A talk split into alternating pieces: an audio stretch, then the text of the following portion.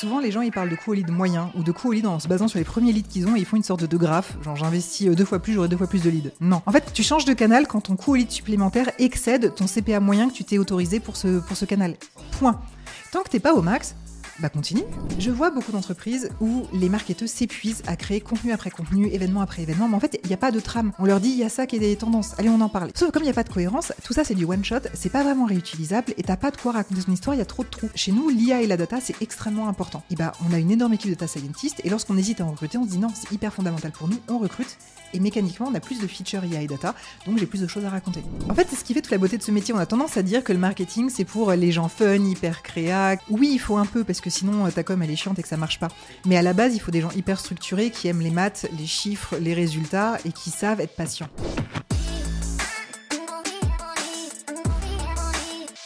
Aujourd'hui, je vous présente Selma Chauvin, la CMO de SkillUp, et le moins qu'on puisse dire, c'est que son parcours est assez dingue. Elle a vécu l'hypercroissance, le management d'une équipe de plusieurs dizaines de personnes, un rachat de boîte et même une IPO. Je pense que vous allez vite vous rendre compte que c'est pas pour rien. Elle est à l'aise aussi bien sur la partie stratégique que sur des enjeux techniques, elle sait exactement où elle va, elle est super structurée dans sa manière de présenter les choses. Bref, j'espère que vous avez votre carnet car on a abordé des sujets salés, mais avant de rentrer dans le vif du sujet, n'oubliez pas de mettre 5 étoiles sur les plateformes de podcast, un like, un commentaire et un abonnement sur YouTube.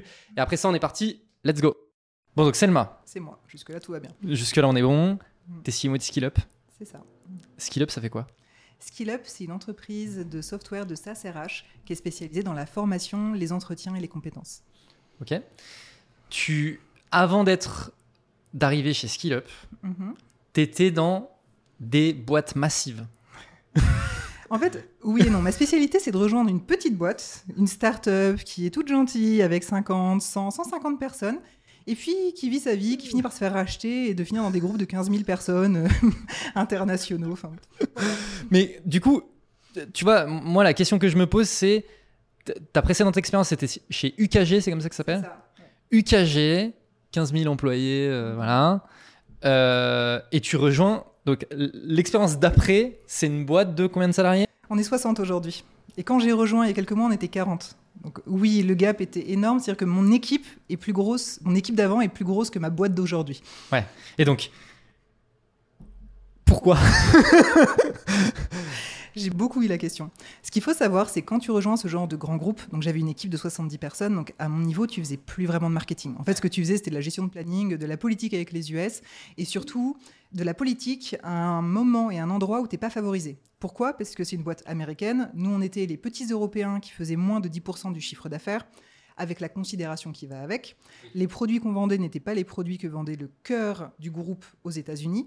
Donc il fallait qu'on s'impose avec nos propres produits, notre propre marché, et sans vraiment la capacité de le faire, puisque les outils, la marque étaient centralisés aux États-Unis. Ça devenait extrêmement compliqué. Euh, c'est une entreprise qui en plus, enfin, c'est un groupe qui pèse 4 milliards annuels, hein, donc euh, des velléités, d'IPO, etc.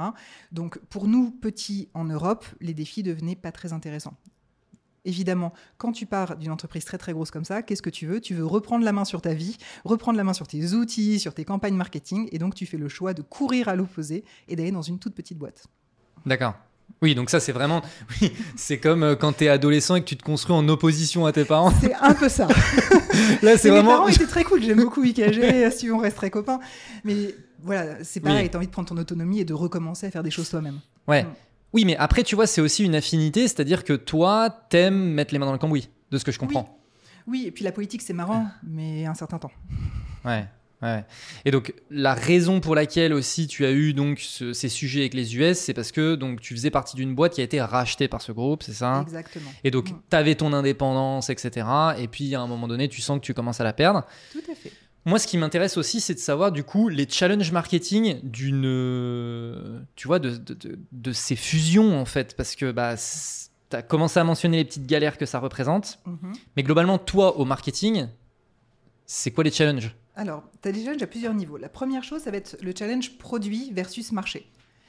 Quand tu as une fusion, tu as généralement des produits qui ne sont pas concurrents directs, parfois, euh, mais qui parfois sont complémentaires ou peuvent se recouper. Donc la première chose, c'est quel produit tu vends à quel marché, pourquoi, et forcément, il y aura toujours un produit favorisé, un produit défavorisé. Bien sûr. Où est-ce que tu mets l'essentiel de ton Hmm. argent?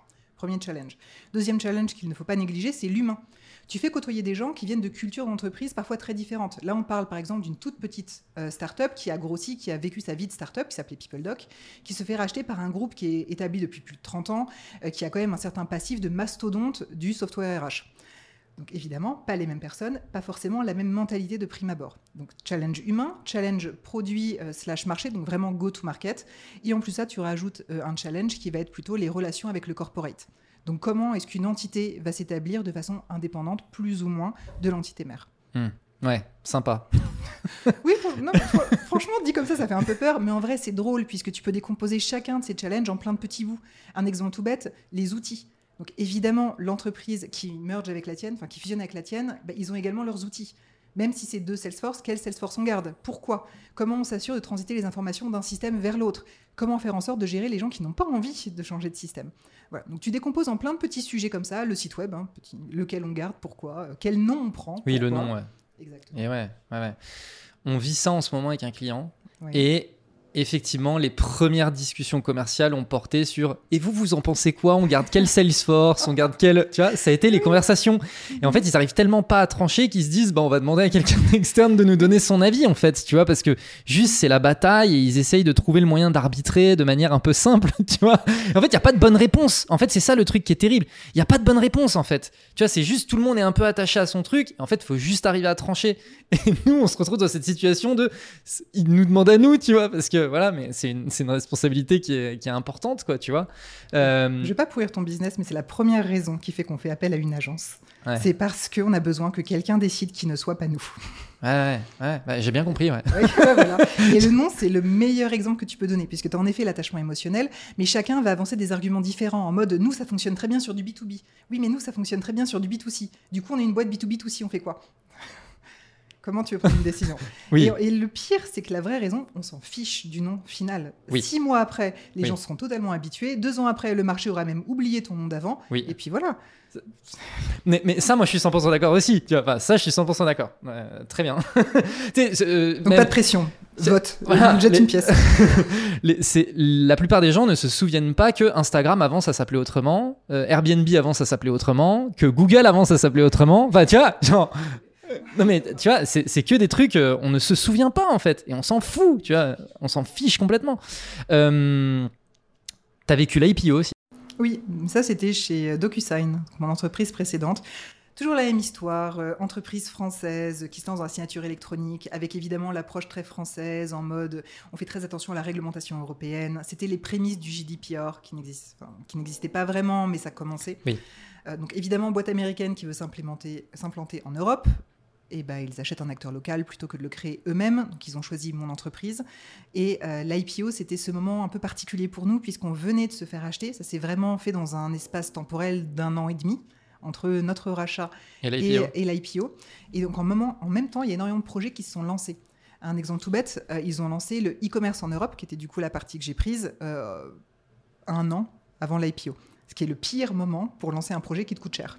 assez Bah clair. ouais. bah Parce ouais. que l'année d'avant l'IPO, normalement, c'est le moment où tu dégraisses, euh, tu coûtes Totalement. cher si tu peux, Ouais. de façon à habi- habiller ta mariée avant l'IPO. Ah complètement.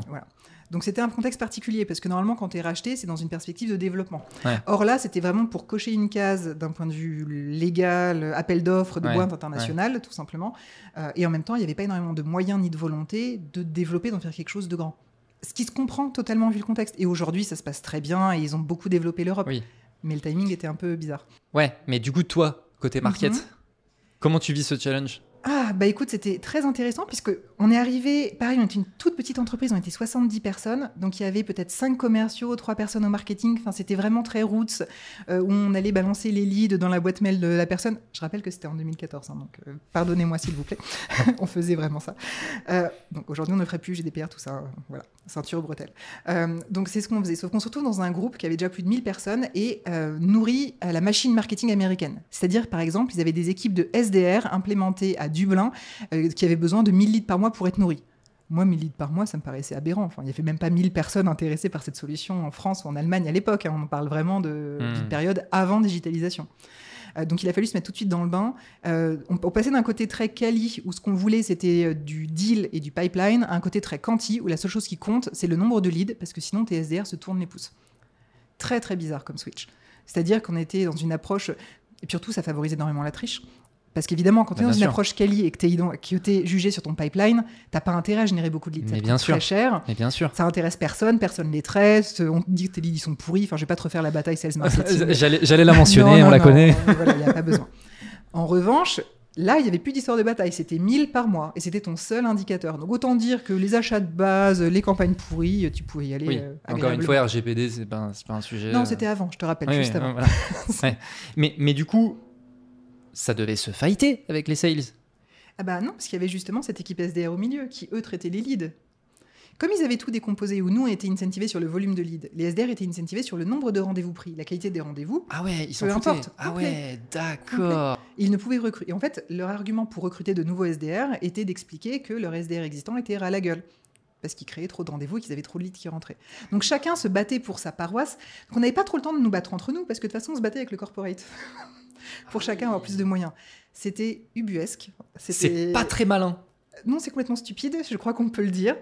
On n'en est pas très fiers. hein. Maintenant, il y a prescription, je crois, c'était il y a Oui. 6 ans. Ça passe. Ok. Oui, non, mais, mais c'est, enfin, d'un point de vue business, j'avoue que c'est un move un peu, un peu Eh ben, spécial. Figure-toi que ça a marché. Pourquoi ça a marché? Parce que nous, on va ça avec notre mentalité d'Européens. On veut de la qualité, on veut être sûr que ça se passe bien. Eux, ils s'en fichaient. Ils disaient sur le volume, ça va passer. Et en fait, ils ont eu raison. Donc, ils claquaient plus d'argent. Mais l'argent n'était pas un problème. Encore une fois, nous, on pense avec notre mentalité d'Européens de- d'image de, marque, de relations avec les personnes, de petits marchés où tu que 10 000 boîtes et que tu n'en as pas 11 000, si tu veux. En face, t'as les États-Unis où ils s'en fichent. Ils traitent ça comme du B2C euh, 100%. Oui, puis c'est peut-être aussi un moment où le d'un point de vue euh, macroéconomique, on va dire, les fonds étaient un petit peu plus, enfin les poches étaient un petit peu plus Ah oui, euh, profondes qu'aujourd'hui. Et donc c'est aussi ce qui peut pousser à ce type de comportement, j'imagine. Oui, exactement. Mais comme partout, en fait, c'était au début d'un marché qui était la signature électronique. Donc l'objectif était de prendre des parts de marché et d'être le leader. Et ils ont réussi. Oui. Donc leur objectif, ça Oui, leur force de coûté constater qu'ils ont réussi. Voilà, voilà. Euh, ça leur a coûté très cher. Mais est-ce que c'était vraiment important? Ce qu'il fallait, c'était être le leader pour aujourd'hui pouvoir en effet commencer à faire de la qualité, baisser les coûts. Donc c'était extrêmement malin. C'est juste que moi, de ma petite fenêtre de marketing manager à l'époque qui était en Europe, ça me paraissait débile et aberrant parce qu'à l'opposé de toutes les stratégies qu'on m'avait enseignées jusque-là. Bien sûr. Donc, qu'est-ce que ça m'a appris? C'est juste de se dire, parfois tu comprends pas, mais parce que l'objectif, en fait, il te dépasse énormément. Et c'est ce que j'ai apprécié en, bah, au fur et à mesure. Tu étais manager, après tu passes directeur, VP, euh, CX, etc. Et tu commences à comprendre. Et c'est maintenant mon rôle, c'est d'expliquer aux gens, oui, je sais que c'est débile, mais on va le faire quand même, parce qu'il y a un but.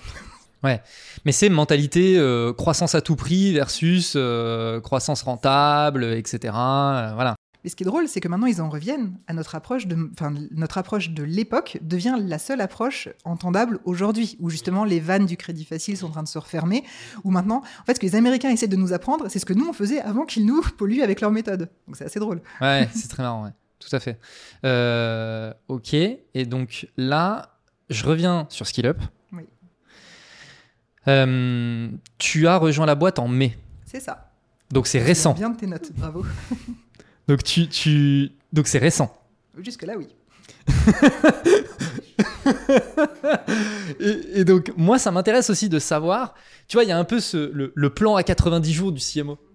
C'était quoi ton plan à 90 jours? Parce que là, en fait, ton plan à 90... En plus, il y a eu l'été, machin. Tu vois, donc on peut dire, t'en sors à peine, en fait, de ton plan à 90 jours. Franchement, c'est pas si faux.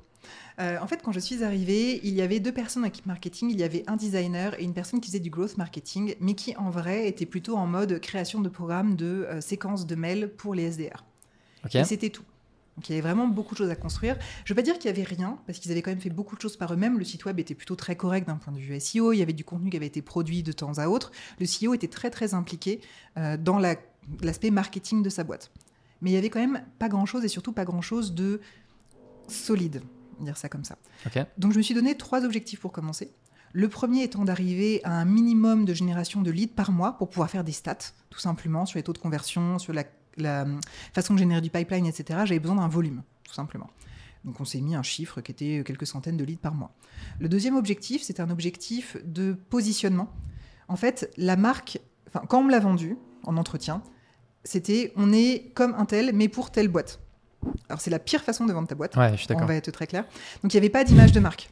Désolé, CEO, si tu m'entends. Je pas- suis le Tinder du truc. Je suis le Airbnb du machin. Bah, Là-bas, c'était, on est le trip advisor de la formation. quand Ouais, même. voilà, tu. Je suis mais, mais ce qui marche, parce que quand tu es une toute petite Mais marque et que t'es pas connue, ça donne aux gens un repère, c'est facile. Totalement, totalement. Mais en faisant ça, tu te vois comme une toute petite marque qui justement se définit par rapport aux autres et ça marche pas quand tu veux créer une marque un petit peu solide et qui a, a- quelque chose derrière. Donc les premiers chantiers qui sont pas du tout des chantiers marketing et c'est très drôle, ça a été de travailler sur les valeurs de l'entreprise, de leur faire écrire les vraies valeurs de la boîte, de transformer ça en un brand playbook qui moi après me servirait dans toutes mes coms. Des exemples aussi débiles que est-ce que tu tutoies ou tu vois les gens? Bon, ça faut l'écrire. C'est pas débile. hein. Non, pas tant. Franchement pas du tout. C'est pas du tout débile. Mais personne se pose la question parce que naturellement, les gens vont trouver une sorte de consensus au début de la Ouais. création de ta startup et ça va être plutôt naturel. Sauf que à un moment, tu vas avoir l'embauché de trop ou ça va un peu trop vite et cette sorte de passation tacite va, se, va disparaître. Et c'est à ce moment-là que tu as besoin de ton playbook. Sauf Oui. qu'en général, tu l'as pas fait, donc tu es en galère et tu rattrapes. Ouais. Donc on a fait une base scène, les valeurs qui sont fixées, euh, le brand playbook qui est défini, et surtout, on a fait travailler tout le monde durant tout l'été. Finalement, c'était pas si inutile hein, d'avoir l'été au milieu, euh, sur le positionnement. Donc, études de concurrence, euh, études d'ICP, faire travailler tous les heads-off sur euh, comment on se voit nous par rapport au marché, où est-ce qu'on veut être plus tard, ça c'est ce que vous disiez, mais du coup, quelles sont les étapes pour y arriver, euh, et de définir les grandes clés de notre discours marketing et product marketing en fait. Mais ça, c'est toi qui lead ce sujet. D'accord? Euh, Toi, tout ce que tu viens de citer de euh, par- euh, parler des valeurs, euh, tout ça, tu débarques et tu dis euh, bon là les gars, il va falloir qu'on se mette autour d'une table. Globalement, c'est comme ça. hyper sympa, mais oui. voilà, je, je fais un résumé très bref, mais globalement, tu es arrivé en disant là, on va avoir un Mm. problème si on veut vraiment se développer, il faut qu'on ait des fondations solides. Mm. Et là, elles le sont pas, donc euh, prenons ce temps-là. Et les bases, c'est vraiment ça. C'est d'un côté, tu as ta base de lead qui permet d'avoir une base d'analyse de funnel de conversion, qui après va te permettre d'établir ta strat et les différents leviers utilisés. Tu as une base de positionnement, de valeur, de comment la marque se voit aujourd'hui et demain, qui va te permettre de lancer le troisième aspect, euh, qui est la marque, la vraie marque en termes de communauté, de, euh, bah, de canaux de diffusion autour de cette image de marque. euh, des choses aussi stupides, encore une fois, que les couleurs à utiliser lorsque tu fais une créa, de façon à être identifié facilement sur LinkedIn, ce genre de choses. Donc voilà, donc c'est un peu euh, les 90 premiers jours, ça a permis de mettre en place ces trois éléments et d'embaucher les personnes qui les nourriraient. Donc j'ai embauché une personne pour faire de la digital lead gen, une personne pour faire du content marketing, qui permet en fait de nourrir toute la partie lead et la partie euh, marque. Et je me suis gardé la partie product marketing à, à travailler. Premier levier que tu mentionnes, c'est la partie data. Oui. Parce qu'en fait, c'est ça. hein. C'est, tu vois, euh, commencer à identifier, machin, hein, qui est une partie, je trouve, un peu mise de côté par beaucoup de personnes côté marketing. Euh, alors que toi, c'est le premier levier que tu, Oui. que tu prends. Comment est-ce que c'est quoi les datas sur lesquelles tu vas analyser des choses le, tout de suite tu vois? C'est quoi les premiers piliers data sur lesquels tu les fondamentaux de la data c'est quoi? Je vais juste digresser un tout petit peu. Mais c'est assez drôle parce qu'aujourd'hui, j'ai reçu une question de quelqu'un qui disait euh, Mon CEO me dit qu'il faut faire des événements. Est-ce que vous en avez fait? Oui ou non? Est-ce que j'y vais? Mais c'est pas la vraie question. La vraie question à se poser, c'est pour faire le revenu final. Est-ce que déjà j'ai bien staffé toutes les étapes? Est-ce que j'ai assez de commerciaux pour faire le revenu final? Ok. Est-ce que j'ai assez de gens pour traiter les leads? Donc des SDR, des commerciaux juniors, ce que tu veux. De gens qui vont traiter les leads. Et du coup, est-ce que j'ai assez de gens en marketing pour nourrir toute cette chaîne-là? Donc tu calcules. Donc la première chose à regarder, c'est le nombre de deals que tu vas avoir signés cette année ou selon la taille de ton cycle de vente l'année prochaine. Une fois que tu as ce chiffre-là, ce qu'il faut que tu connaisses, c'est tes taux de conversion d'une étape à l'autre. Pour avoir 10 deals signés, il me faut combien de deals en pipe? Il m'en faut 20, il m'en faut 100. Ce ne sera pas du tout la même strat. Une fois que j'ai ces 100 deals en pipe, combien de rendez-vous commerciaux il me faut pour pouvoir considérer ça comme un vrai deal? Un exemple tout bête, est-ce que mon marché est très mature, ça convertit vite Ou est-ce que c'est pas du tout mature, il va me falloir beaucoup de rendez-vous pour trouver la pépite qui est prête à signer Et puis pareil. Donc la première chose à regarder, c'est vraiment ces taux de conversion d'une étape à l'autre. Pourquoi? Parce que ça va un peu scaler le volume de leads initial dont on va avoir besoin pour alimenter toute cette machine. Et selon si tu as besoin de 50 leads ou de 5000 leads, euh, et selon la persona que tu vas faire, ça va être une strate totalement différente. Premier indicateur, c'est ça, c'est les taux de transformation et avoir ce chiffre de volume initial. Une fois que et d'objectifs parce que le prérequis aussi c'est être au clair sur les objectifs qu'on souhaite atteindre Ah bah toujours, c'est combien de deals et quel est le, quel est le business final que tu veux avoir. Tu veux Ouais. faire ton année, tu veux faire combien? 10 millions cette année? Ok, on redémarre. Tu veux 10 millions, il faut 10 rendez-vous. Et tu recommences. Voilà. Donc ça, c'est la première chose. Et ensuite, la question qui va se poser pour nous, marketing, c'est quel est le coût au lead que je m'autorise? À quel point je suis prêt à payer cher pour avoir quelqu'un qui va rentrer dans cette machine. Un exemple tout bête, si sur des cibles qui sont des dirigeants de grandes entreprises, très difficiles à toucher, tu doutes bien que ça va être très très cher de les contacter, versus contacter euh, le patron d'une boîte de lui-même, qui sera peut-être potentiellement plus dispo pour regarder tes coms. Donc à partir de là, tu donnes un peu une sorte de fourchette de prix. Ce qui va te permettre deux choses. Premièrement, d'établir ton budget marketing, ce qui n'est pas non plus, stupide. En général, un budget marketing, tu le fais en prenant ton coût au lead fois le nombre de leads et tu rajoutes une somme qui va être dédiée aux outils et à l'awareness en fonction de ta maturité. Plus tu es en début de process, donc d'éducation, où il y a beaucoup de travail à faire, tu convertis très peu, plus il va falloir que tu investisses beaucoup pour éduquer les gens, justement. Et puis plus la cible est mature, plus tu peux te permettre d'être un peu light sur la partie awareness. Voilà. C'est assez, c'est assez simple. L'awareness, tu le mets pas dans ton calcul global de coût par lead. Non, parce que si tu commences à faire ça, enfin tu peux le faire, mais si tu commences à faire ça, tu commences à avoir des calculs de Sioux de cette action ne m'apporte pas de lead, donc je ne la fais pas. Et c'est justement ce qu'on veut éviter avec le awareness. On sait que ça, ça va pas générer de lead. Là, j'ai demandé à mes équipes, on a euh, X milliers de followers sur LinkedIn, je vais passer à Y milliers de followers sur LinkedIn, ça va rien m'apporter demain.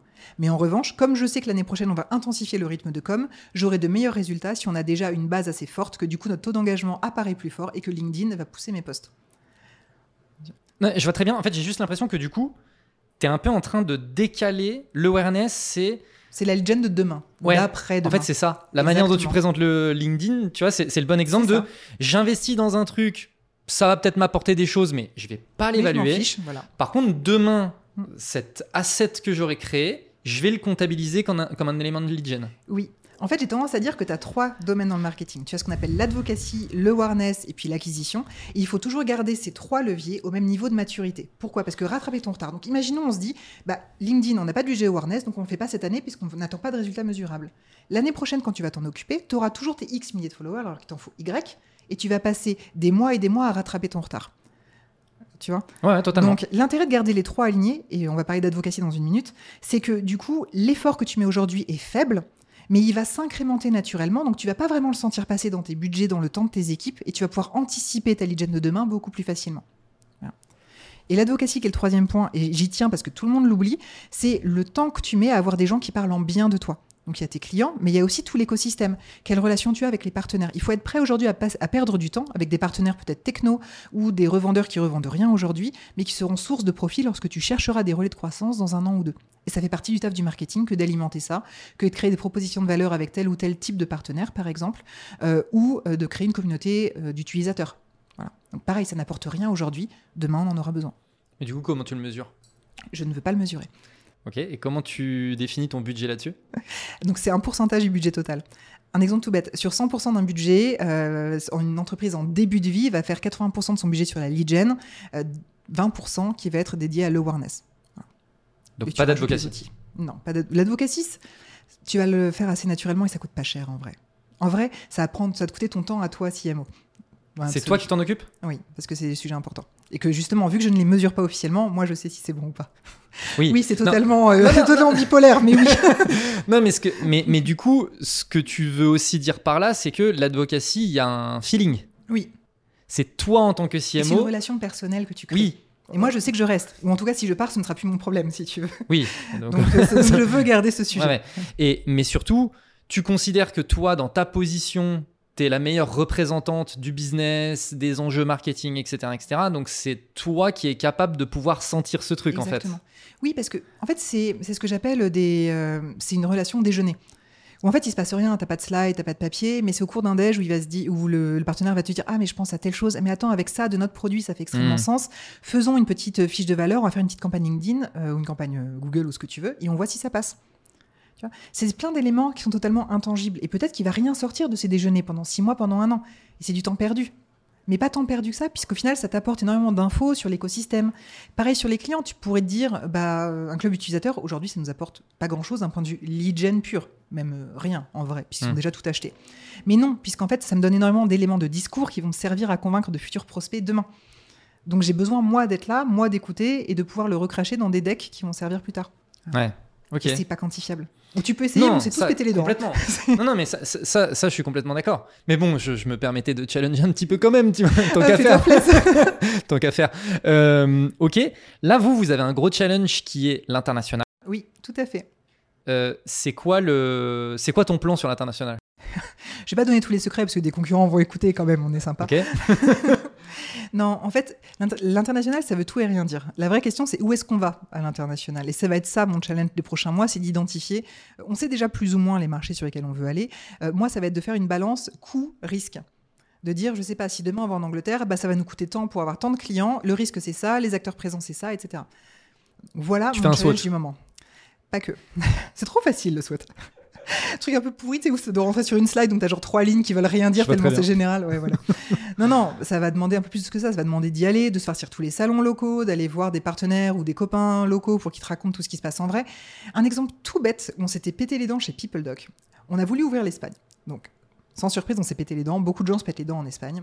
Pourquoi? Euh, À l'époque, on avait donc une solution de euh, gestion de workflow. C'est-à-dire que euh, c'est un process entre l'employé et le RH, avec par exemple un document à signer qui va transiter de l'un à l'autre. Un contrat de travail.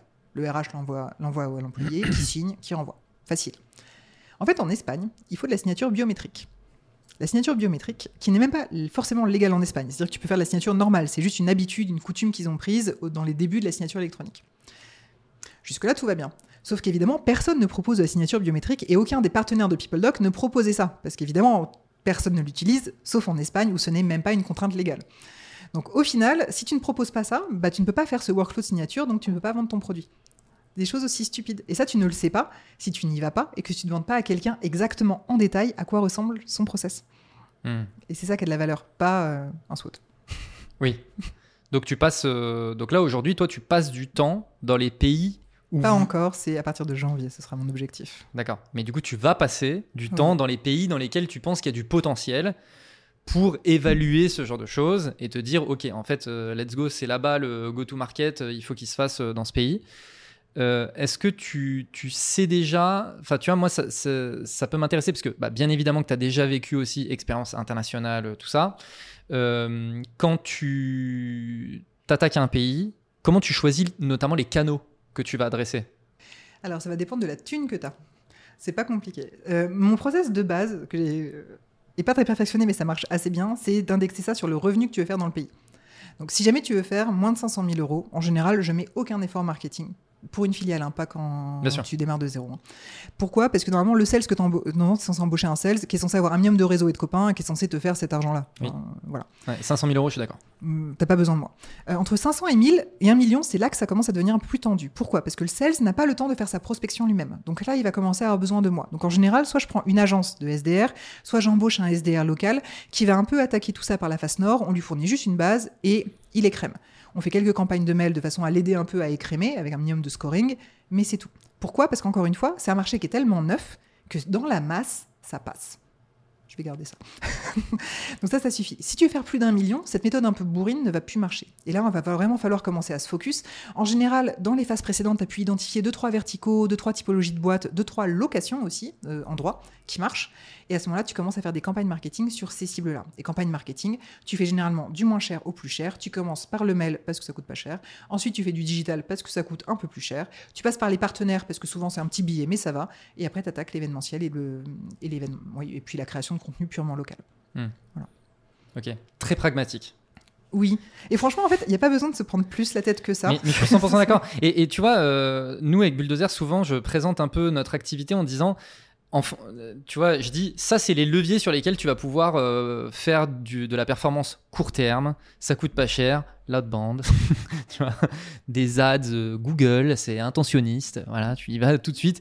Et après, par contre, si tu as l'argent, blablabla, c'est à ce moment-là que tu peux investir dans le contenu, etc.. Mais souvent, je fais une espèce de matrice, tu vois, sur euh, effectivement les coûts versus l'impact court terme, moyen terme, long terme. Et ça suit exactement ce que tu viens de dire, tu vois. Enfin, Parce c'est. que ton objectif, c'est pas d'être le leader du marché, c'est de signer un gars. Bah oui, mais totalement. Donc mets les moyens pour signer un gars. Exactement, je suis 100% d'accord. Et, euh, et mettre ça en face des coûts aussi, effectivement. Et là-dedans, ben voilà, ça coûte rien. Enfin, tu vois, c'est le coût des, des outils et de machin. euh, voilà. Il y a une notion que les gens oublient souvent, c'est la notion du coût au lead supplémentaire. Souvent, les gens, ils parlent de coût au lead moyen ou de coût au lead en se basant sur les premiers, premiers leads qu'ils ont et ils font une sorte de graphe. Genre, j'investis Oui. euh, deux fois plus, j'aurai deux fois plus de leads. oui, Non. non. En fait, tu changes de canal quand ton coût au lead supplémentaire excède ton CPA moyen que tu t'es autorisé pour ce, pour ce canal. 100% Point. Ouais. Tant que t'es pas au max, bah continue. Ouais. Ah ouais, complètement. Pour répondre au cas que j'ai eu aujourd'hui, bah pourquoi tu veux faire de l'événementiel? Est-ce que tu as vraiment exploré 100% de tes autres canaux? Parce que l'événementiel, c'est cher. Donc si tu es à 100% et que ton coût lead supplémentaire est disproportionné, oui. Mais sinon, pourquoi? Ah oui, non, euh, 100% d'accord. Non, ouais, complètement. Et euh, en revanche, même quand tu es dans la phase 0-500K, Oui. toi, côté market, tu sais très bien qu'il y a un moment donné où l'ambition, elle sera tout autre. Donc, et donc, prépare. voilà, il faut quand même que tu prépares un peu le terrain et que tu aies un œil, etc. Et il y a notamment un enjeu de prendre le feedback du marché pour commencer à préparer un petit peu potentiellement la communication, etc. Comment, dans cette phase-là, toi, tu viens récupérer le feedback de marché, sachant que tu n'es pas encore en train de lancer des initiatives market Bah, je vais te redonner l'exemple de PeopleDog. Donc, comment j'ai su qu'il fallait de la signature biométrique Donc, on l'a su en fait. En fait, on le savait, on l'a juste pas fait, mais on le savait. Donc, on est doublement bête. Euh, moi surtout, parce que c'est moi qui, qui a redonné l'info. Donc, euh, en fait, ce qu'on a fait, c'est qu'on est parti une semaine. Donc, il y avait le patron des partenariats, le patron euh, des sales, il y avait moi, il y avait une personne du produit. Et on a fait le tour des popotes. Donc, on est allé voir tous les partenaires qu'on connaissait et toutes les filiales de boîtes qui étaient clientes en France ou dans un autre pays hein, pour leur parler et euh, comprendre un petit peu leur quotidien. Et ça, déjà, ça donnait beaucoup d'infos quali. En général, tu commences comme ça, et après seulement, tu fais l'analyse quanti. Pourquoi? Parce qu'au début, il y a tellement d'infos que tu ne sais pas quoi chercher. Donc, la meilleure façon de savoir quoi chercher, c'est d'abord de poser des questions, d'avoir une sorte de good feeling un peu bizarre où tu dis oui, je pense qu'il y a un truc à explorer, et tu le documentes avec de la data. J'ai vu beaucoup de gens faire l'inverse, où ils commencent par dire oui, mais c'est un marché où il y a 15 000 boîtes, donc il y a 3 milliards à faire. Et là-dessus, l'école blanc, c'est euh, 20%, donc il y a tant. Oui, mais ça, ça doit arriver en fin de process puisque tu sais pas si ta vraie cible c'est l'école blanc dans ce marché. C'est pas parce que c'est comme ça en France que c'est comme ça en Espagne ou aux États-Unis ou autre. Donc c'est vraiment toujours et c'est anti-logique, mais de commencer par du quali, d'aller parler à des gens et de perdre du temps. Il y a souvent en plus des, ambassades, des maisons du commerce qui t'aident un peu à aller, euh, Mm. à aller parler, mais sinon euh, tu peux piocher dans le noir pendant des mois en fait. hein. Ouais. Mais donc, cette data quali, tu vas Mm. parler avec des gens. Mm. Et ça c'est toi qui dois le faire, personne de chez toi peut le faire. Ou ton, ton head of product marketing. Oui, j'allais te dire, c'est quand même un peu le rôle du product marketing. Oui, oui, mais euh, moi j'en avais pas à l'époque. hein. On fait ce qu'on peut. Oui, d'accord, a. d'accord, d'accord. Donc, oui, dans une boîte de cette taille-là, Mhm. c'est euh, CMO qui s'y colle, quoi. C'est ça. D'accord. Et tu vois, moi, je me dis, ok, très bien, c'est la théorie, mais Ouais. opérationnellement, Mhm.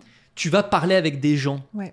Qu'est-ce que ça veut dire concrètement, tu vois? Alors, du coup, ça commence. Ils t'offrent le café parce qu'ils sont sympas. Non, allez, on va faire plus simple.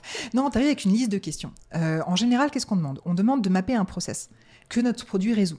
Par exemple, si jamais euh, bah, aujourd'hui on fait de la gestion de la formation, c'est aujourd'hui euh, vous avez un salarié qui demande à être formé, comment vous faites concrètement? Et tu demandes de te excuse-moi, montrer. Excuse-moi de te couper. Vas-y. Tu- là, dans ce cas-là, Mhm. Donc tu vas contacter des boîtes qui ressemblent à ton ICP dans le marché Oui, que tu et en connais général, déjà. Tu prends des filiales de boîtes que tu connais comme ça, ils connaissent déjà tes produits. D'accord. si ok.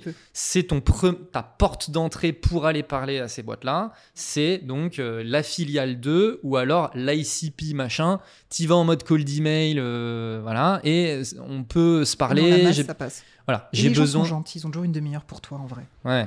J'ai- envie de comprendre comment tu Mm. bosses, etc. Et donc là, après, excuse-moi, je t'ai coupé, mais donc après, tu oui. rentres dans le démarrage de- du process que tu racontes. C'est ça.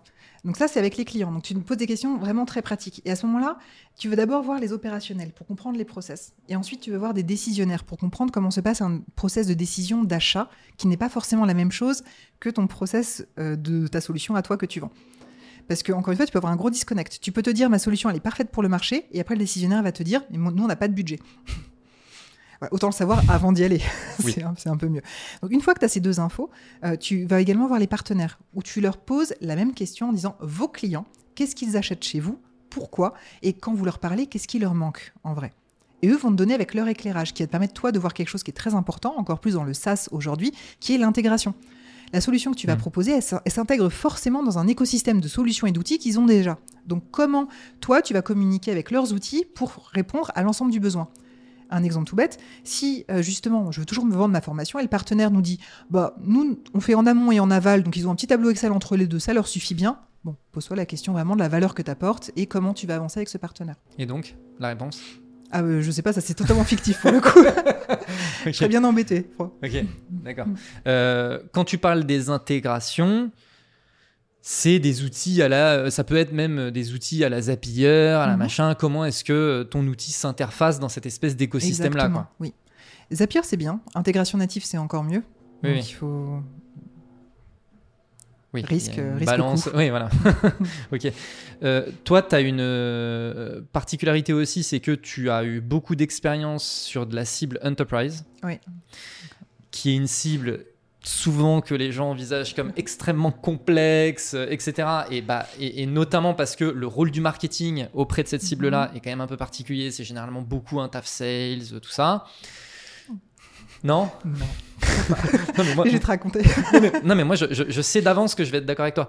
Euh, mais donc, comment est-ce que tu fais vivre, du coup, cet écosystème, notamment market sales, pour aller attaquer du enterprise Et comment est-ce que tu abordes, de ton côté, typiquement des sujets d'ABM Alors, les entreprises qui font souvent mal de l'enterprise, c'est parce qu'elles sont pas calibrées pour de l'enterprise. Un process de vente enterprise, c'est pas que du marketing. C'est des sales qui sont seniors, c'est des avant-ventes hyper câblés qui vont faire des espaces de démo perso, qui vont passer beaucoup de temps sur les decks, les réponses à appels d'offres, que tu vas moins trouver sur des plus petits comptes. Et tu as besoin d'une équipe de qualification, donc vraiment des SDR, c'est pas des commerciaux, euh, c'est vraiment des gens qui ne font que ça, qui font de la qualif de rendez-vous, et d'une équipe marketing. Et en plus de ça, il te faut un produit qui est prêt à faire de la personnalisation et du gros volume. Tous ces éléments-là sont à prendre en compte. Donc, il ne faut pas le voir que. En général, quand on me demande, euh, pour une boîte qui fait du mid-market, comment on va sur Enterprise, je commence par leur dire faites un audit de tout ça. Une fois que vous êtes sûr que toute la machine est bien calibrée, là, on va pouvoir parler marketing. En marketing, qu'est-ce qui va changer? Ce qui va changer, c'est que c'est des gens qui sont compliqués à atteindre et que tout le monde veut toucher. Donc, si jamais tu fais comme tout le monde, personne verra, te trouvera jamais. Et pourtant, il faut leur parler. On a calculé dans mon entreprise d'avant qu'il fallait jusqu'à 60 touches marketing entre la première, la création du lead, et la signature du deal, en parallèle du process sales. Donc vous imaginez sur un an, deux ans, c'est des process de vente très longues, un an, deux ans, le nombre d'interactions et le nombre de raisons qu'on doit avoir pour leur rappeler qu'on existe. Et on n'est pas tout seul à le faire, en plus tout le monde le fait. hein. Donc pour alimenter ces jusqu'à 60 interactions, il y a deux choses à faire. La première chose, c'est de parler avec les sales d'avoir une approche qui est très combinée. Encore une fois, c'est pas du marketing ou du sales, c'est comment on y va tous ensemble et on décide euh, quels sont les leviers qu'on met, euh, qu'on met en place. L'ABM en étant. En général, ce qu'on fait, c'est qu'on définit euh, des listes de comptes. Donc la notion de tiers qu'on va voir un petit peu partout, tiers 1, tiers 2, tiers 3, compte prioritaire jusqu'à compte dont on se fiche, elle est primordiale sur les grands comptes. Parce que, encore une fois, le coût au lead est tellement important que ce qu'on ne veut pas, c'est rapporter du lead qui appartient aux tiers les plus bas et qui, du coup, euh, bah, va demander beaucoup trop d'argent versus l'intérêt qu'on lui porte. Ok. Donc, la première chose à faire, c'est vraiment cet alignement avec les sales sur qu'est-ce qu'on leur raconte à eux Est-ce que c'est moi qui y vais? Est-ce que c'est toi? Deuxième chose, c'est comment est-ce qu'on soutient les sales dans leurs actions à eux? Un exemple tout bête, un programme d'hospitality est hyper important. Alors, Qu'est-ce que c'est un programme d'hospitality? C'est euh, leur fournir euh, des, une billetterie de tickets pour qu'ils aillent à des matchs ensemble. Ça peut être une liste de cadeaux sur une plateforme qu'ils peuvent envoyer aux gens avec un dispositif qui est extrêmement automatisé de façon à ce que le sales n'ait pas à le faire lui-même. Euh, tu peux imaginer un peu tout et n'importe quoi. C'est tout ce qui va permettre d'entretenir la relation entre le sales et son interlocuteur à base de petites attentions. C'est pas forcément des cadeaux, parce qu'il y a des politiques anti-cadeaux qui commencent à devenir Oui. quand même très fortes Oui, oui. mais des petites attentions tout au long de l'année. Une carte de vœux à Noël, euh, un message quand il part en vacances. Et ça, la data, tu vas l'avoir donc via le marketing, mais via aussi la relation que le sales a avec son interlocuteur. Donc il faut être capable de lui fournir une façon de le contacter à, chacun, à chacune de ces occasions. Voilà. Et la troisième chose, qui est du marketing pur, c'est comment est-ce qu'on origine et comment est-ce qu'on construit une histoire sur le long terme. Euh, pour de l'enterprise, tu vas pas raisonner par tactique, comme tu peux parfois le faire sur de la vente one-shot, où tu as une tactique, la personne elle regarde, elle achète. Là, c'est on va lui raconter une histoire, on va l'éduquer sur un sujet, lui faire comprendre que notre façon de voir est la seule et la bonne façon de voir. Et cette, cette histoire, on va la découper en touches qui vont s'exprimer avec des canaux différents. Euh, pourquoi est-ce qu'il faut des canaux différents? Déjà parce que tout le monde n'a pas le même profil. Moi, j'aime beaucoup donner les exemples de profil du disque, où tu as des rouges, des jaunes, des bleus, des verts, des, des qui aiment les tableaux bien structurés, d'autres qui aiment que les infographies. Donc il faut de tout pour tout le monde. Euh, et surtout, il y a des morceaux de l'histoire qui vont se prêter mieux à un format qu'un autre. On va prendre un exemple un peu concret. Euh, si on parle d'expérience collaborateur, donc ça c'est peut-être le terme expérience employée, vous avez peut-être entendu ça pendant des années tous. là, voilà. Voilà. Donc si jamais tu veux parler de ça avec ta cible, qui est un DRH, tu vas commencer par en effet lui donner la définition d'expérience utilisateur. Donc tu peux utiliser plusieurs canaux pour ça. Là c'est facile, tu peux faire un webinar où tu racontes. En général tu prends un expert un peu câblé dans un domaine, un peu cool. Et puis au fur et à mesure, tu vas lui raconter les différents éléments de l'histoire. Maintenant qu'on t'a dit ça, l'étape d'après, c'est de t'expliquer pourquoi c'est important pour toi aujourd'hui l'expérience collaborateur. Bon, alors là, on va peut-être faire un webinar et tout. Bref, donc tu calibres ton histoire, tu calibres les différentes touches et tu actionnes.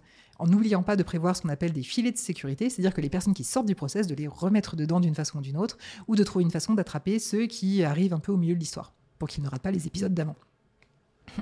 C'est pas hyper précis et ça répond à ta question? C'est très précis, mais moi, je- ce que j'aimerais savoir, c'est cette histoire. Donc, on sort des tactiques, je comprends. Enfin, les tactiques viennent s'intégrer dans l'histoire.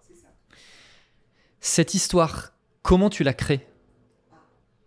On en revient à notre positionnement de base. Si on reboucle avec le début de ce podcast, Je m'en doutais. Non, mais et c'est pour ça que c'est important de ne Mais pas partir sûr. bille en tête faire du marketing sans avoir ça qui est...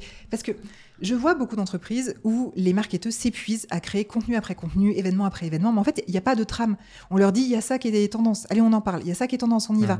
Sauf comme il n'y a pas de cohérence, tout ça, c'est du one-shot, c'est pas vraiment réutilisable, et t'as pas de quoi raconter son histoire, il y a trop de trous. Donc ce que j'ai tendance à dire, si tu vas choisir ton positionnement, en général, tu as trois à quatre grands axes qui vont vraiment te différencier et être vraiment ton ADN. Et si tu arrives à aligner tout le monde dessus, si le produit est aligné dessus, ils vont développer les features qui vont mettre en avant ces points-là. Un exemple tout bête, chez nous, l'IA et la data, c'est extrêmement important. Et ben, on a une énorme équipe de data scientists, et lorsqu'on hésite à en recruter, on se dit non, c'est hyper fondamental pour nous, on recrute, et mécaniquement, on a plus de features IA et data, donc j'ai plus de choses à raconter. Tu vois, c'est des petites... euh, Si tu t'alignes, c'est beaucoup plus facile. Donc, tu as trois à quatre grands axes, et tu ne crées du contenu que s'ils mettent en avant un de ces axes ou plusieurs. Rien d'autre. Et en plus, tu les traites pas tous d'abord, tu les priorises, et tu fais un mini, un squelette de funnel sur ta prio 1, squelette sur la prio 2, etc. Et tu ne rends flou que lorsque tes euh, squelettes sont tous prêts. C'est pas du tout fancy comme approche. C'est le marketing chiant, comme je l'appelle, parce qu'on réagit pas forcément au sujet d'actu. Pas qu'on n'aimerait pas, mais parce que ça prend trop de temps qui vont mettre à mal le plan long terme. Mais alors, moi, je suis complètement en désaccord avec le fait Ah. que ce soit le marketing chiant. je trouve que c'est justement ça le truc qui fait Mm. kiffer dans le marketing. Euh, c'est le gros reproche que je fais aux grosses. C'est d'être trop tombé dans la tactique. Ouais. Tu, tu vois ce que je veux dire? C'est d'être trop tombé dans la tactique, dans les outils, dans la tendance, dans le machin, et d'oublier complètement euh, le- le- l'humain. Enfin, parce que en fait, le cerveau humain, il a pas tant changé depuis mille ans, tu vois. On aimerait, mais non. non mais tu vois, tu vois, en fait c'est ça le truc, c'est que le cerveau il a quand même pas trop changé depuis 1000 ans. Et donc en fait les tactiques qui fonctionnaient, enfin le- globalement ce qui fonctionnait il y a 100 ans, ça fonctionne toujours aujourd'hui. C'est juste que c'est le format est différent.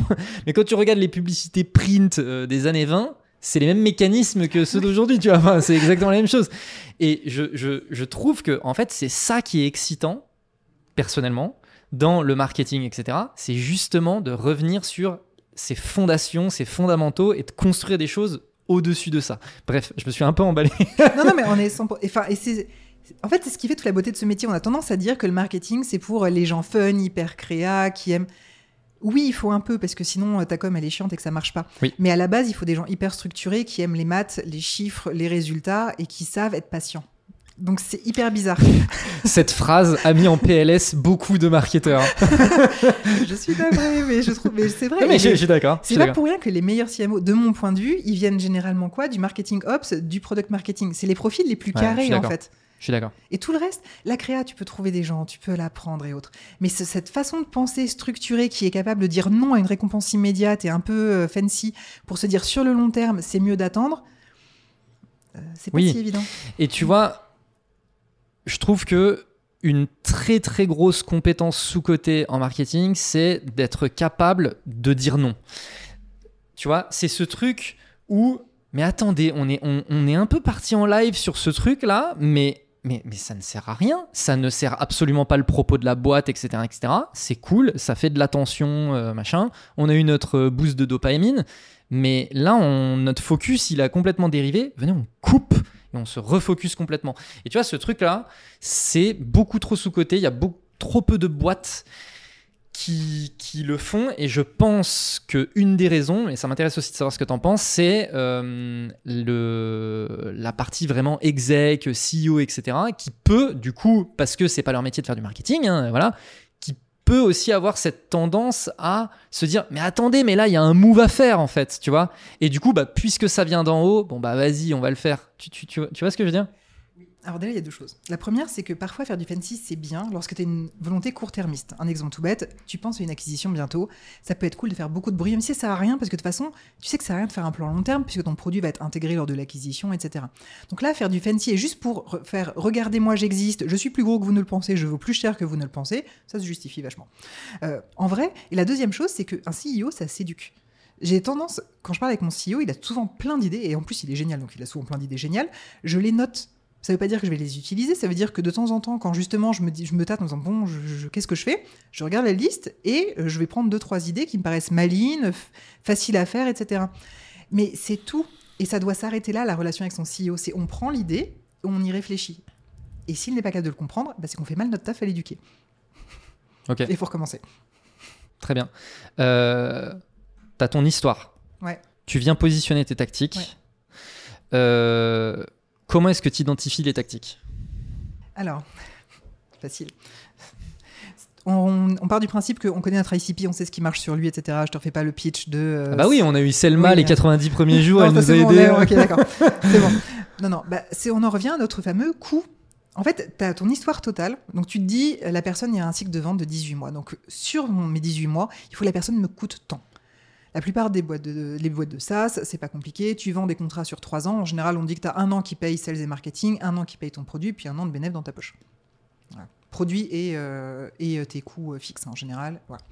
Donc une fois qu'on t'a dit ça, bah, tu connais ton coût au deal acceptable. Et donc tu dilues ton coût au deal sur l'ensemble des tactiques. Donc ça va te permettre de mettre plus d'argent sur les tactiques dans lesquelles tu crois le plus, ou tu sais qu'il y a besoin. Par exemple, en tête de, de funnel, tu vas être prêt à mettre un peu plus d'argent au lead. Parce qu'en effet, tu vas attirer une belle tête d'affiche qui va te fournir assez de leads pour nourrir tout ton funnel.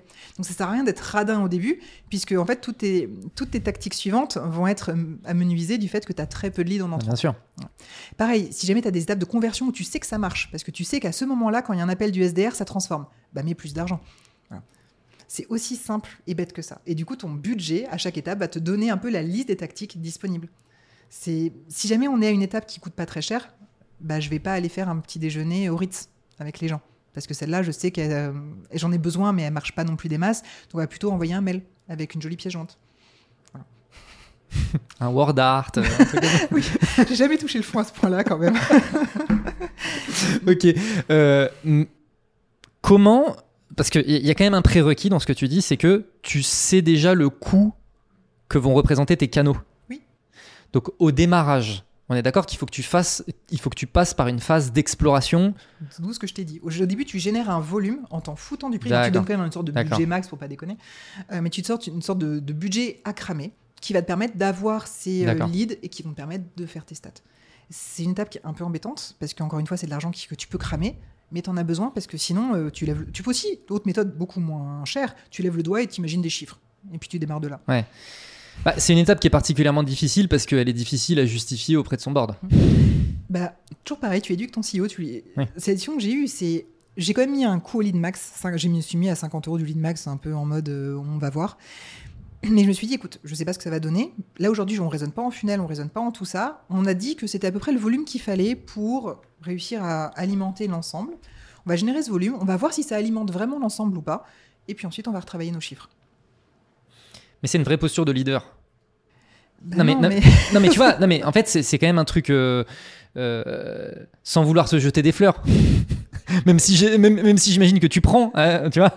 Mais tu vois que, que- cla- clairement dans ce que tu es en train de décrire, tu te mets vraiment dans une position de leader où tu vas dire en fait je connais mon métier, euh, on va fonctionner étape par étape, je sais exactement que c'est les différentes étapes qui vont me permettre de.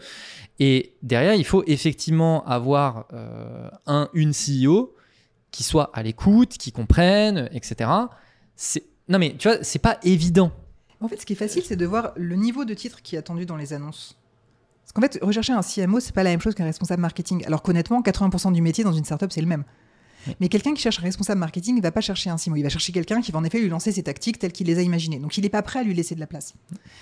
Quelqu'un qui cherche un CMO, bon, parfois ils veulent ça parce qu'ils payent pas cher et que du coup ça couvre un peu la misère. Mais quelqu'un qui cherche un CMO et qui met le budget, quelqu'un qui est prêt à prendre du recul et dire Bon, j'ai compris que c'était ton domaine, je te laisse jouer et moi je me contente de venir vérifier si tu as besoin d'aide ou euh, si tu es bloqué. Et donc, faut. Il y a des gens cons partout, il y a des gens plus matures que d'autres partout. Donc il y a deux possibilités. Soit tu prends un mec qui est pas prêt en CEO et tu te dis je vais lui apprendre et je vais être hyper clair pendant l'entretien qu'il va falloir qu'il passe par cette étape. Soit tu prends quelqu'un qui est mature. Soit tu réponds pas. Tu vois, ça me fait penser. Cette semaine, j'ai fait un post euh, LinkedIn qui parlait des part-time CMO, euh, fractional Ah oui, CMO. ouais. Tu, tu- tu l'as vu passer Mhm. et, et où en fait, euh, tu vois, tout, même des gens euh, complètement juniors, j'aurais des anecdotes à raconter sur des juniors Mhm. qui se disent CMO, etc. Oui, j'en coach quelques-uns quand je les récupère en miettes, euh, généralement Non, mais après tu vois- quelques mois de burn-out. ouais. Et, et- et en fait, il y a ce sujet de.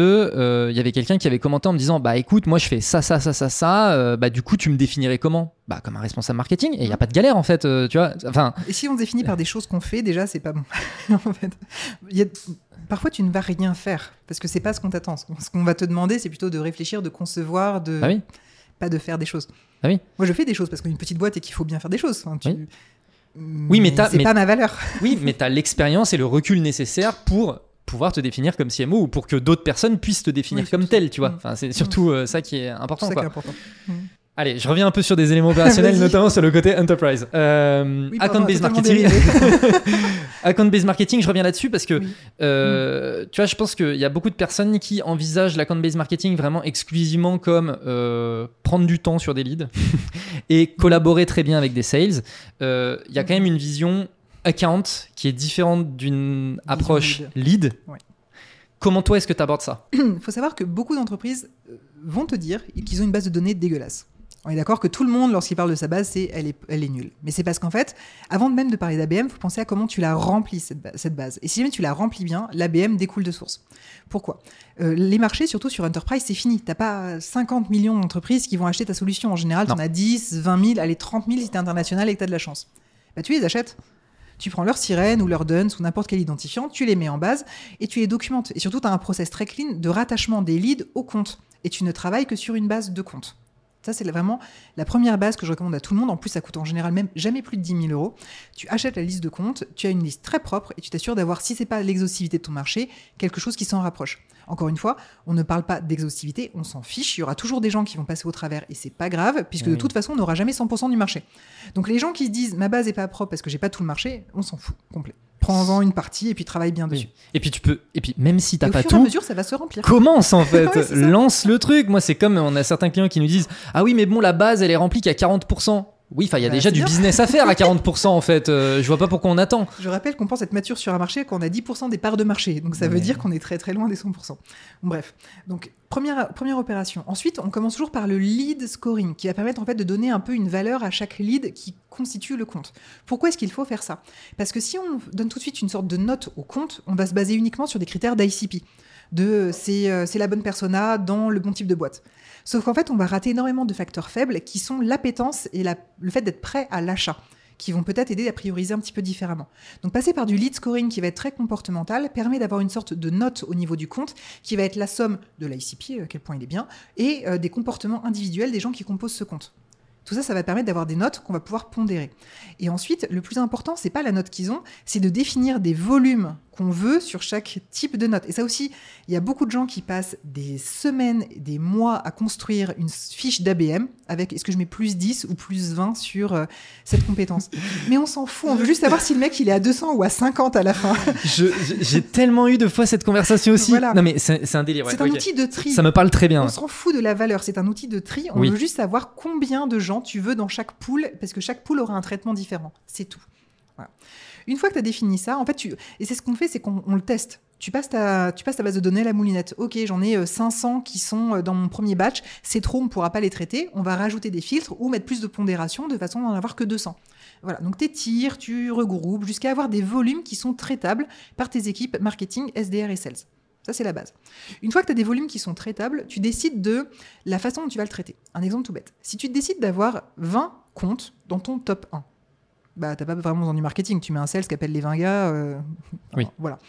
Donc évidemment, les tactiques vont dépendre de ça. Moi, je vais pas mettre d'ABM en place. Ou alors, si, si vraiment tu veux rentrer dedans, tu t'es pété les dents, je vais te faire une super landing page dédiée euh, pour euh, L'Oréal avec Oui, tous mais les s'il y en a que qu'il faut. 20, c'est facile aussi. Enfin voilà. Mais voilà, enfin, t'as pas vraiment besoin de stratégie très développée.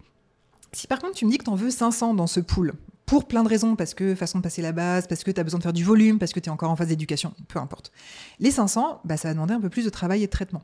Donc à partir de ce moment-là, toujours pareil, tu vas décider d'un, on en revient toujours à l'argent, je suis désolée, mais d'un coût d'acquisition que tu es prêt à mettre sur chacun de ces pools. Nous, on avait euh, évidemment beaucoup, beaucoup d'argent sur le top tiers. On était sûr que euh, tout le monde, tous les sales le voulaient. Et donc, un deal, enfin l'obtention, un deal, pas un deal signé, mais un deal dans le pipeline sales pouvait nous coûter jusqu'à 5000 euros. Ça paraît énorme, mais c'était une priorité 1 et c'était des deals qui devaient signer à plus de 100 000. Donc évidemment que ça faisait sens.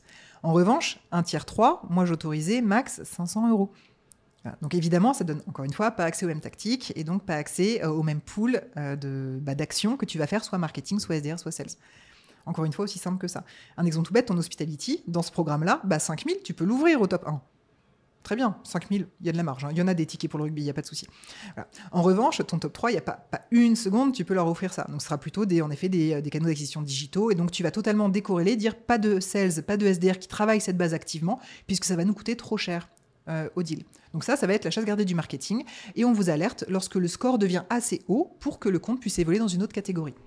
Et tu revois tes catégories tous les mois, tous les trimestres, tous les ans, selon tes cycles de vente, de façon à garder ces volumes. Puisqu'évidemment, tout au long de l'année, bah, ça évolue. Tu vas avoir des, euh, des comptes qui vont passer dans le pipe ou des comptes qui vont clairement te dire non, que tu vas sortir de tes priorités. Et donc, bah, ça fait des sortes de chaises musicales, tout ça. Bien sûr. Voilà. Et Parce donc, tu temps, recalcules. ouais. Exactement. Et tu recommences. J'ai plusieurs questions sur ce truc-là. Vas-y. Le scoring, Oui. c'est le casse-tête ultime à chaque fois. Donc, un des points, compliqué. un des points qu'on a mentionné, enfin que tu as mentionné, Mhm. qui est effectivement ce truc de ah oui, hein, bon bref. Mhm. Euh, mais est-ce que tu as des méthodes pour faciliter justement ce truc-là? Moi, par exemple, je prends des très grands ordres de grandeur. Oui. Pas hésiter à donner 500 points, 1000 points pour une demande de démo. Exactement. Moi, je donne des très grands ordres de grandeur en disant, mais en fait, du coup, il n'y a plus aucun doute. Il y en a un, il a 5000 points, en fait. Oui. Donc, a priori, il faut y aller, tu chaud. vois. Et donc, euh, t'as d'autres euh, tactiques comme ça? Des points négatifs. Beaucoup de gens mettent des points positifs, mais ils oublient les. Ah, J'en euh, mets aussi, ouais. Donc ça, beaucoup. Euh, toujours revenir à l'étude des volumes, puisque ça aussi, enfin, plutôt que de passer des semaines à le faire, c'est vraiment un truc tout bâtard. On le met dans le système et on regarde. Parfois, 4-5 champs, ça va faire le job. Et il n'y a pas besoin de plus, en fait. Et euh, donc, ne pas trop complexifier le modèle, parce qu'après, c'est très compliqué à maintenir. Tu vas rajouter, par exemple, je sais pas, euh, une persona qui d'un coup va devenir intéressante parce que tu lances un nouveau produit. Il faut que tu retournes dans tous tes modèles et que tu mettes tous les champs à jour selon Mm. la tactique que tu as utilisée. Souvent, la personne, elle s'est cassée parce que ça fait 3 ans. Donc, ton truc, il est bancal. Finalement, tu le crames, tu recommences. Alors que si t'as 4 à 5 champs, voilà. Donc, vraiment, le conseil, c'est très simple. Comme tu dis, vraiment pas hésiter à avoir une très grande ventilation, faire du plus et du moins, avoir des moins 1000 et des plus 1000, oui, très Ouais, clairement, 100%. Euh, et quelque chose qui est très facile à maintenir. Pas hésiter. Si on a un doute, on coupe, parce que c'est chiant. On en revient au truc de tout à l'heure de Ah, t'es un peu en train de divaguer. Eh, coupe, en fait, on s'en fout. voilà. Oui, L'autre sujet, c'est euh, toi, tu es pour. Tu, vas- voir que je me suis bien documenté. hein. Ah, tu tu es euh, équipe BDR Oui, au marketing. au market. Alors, ma nouvelle boîte, n'écoutez pas parce qu'ils sont chez les sales et que ça me va très bien. En fait, non, je suis pour qu'ils soient là où ça marche. Le problème souvent d'une équipe sales, c'est qu'ils sont tellement focus sur la vente que les, que les BDR ou les SDR deviennent les assistants des commerciaux. Et c'est pas du tout ce qu'on veut, parce que l'objectif du BDR, c'est pas de prendre le rendez-vous un tel que le sales veut. C'est de prendre un volume de rendez-vous sur une typologie de compte qui lui est assignée.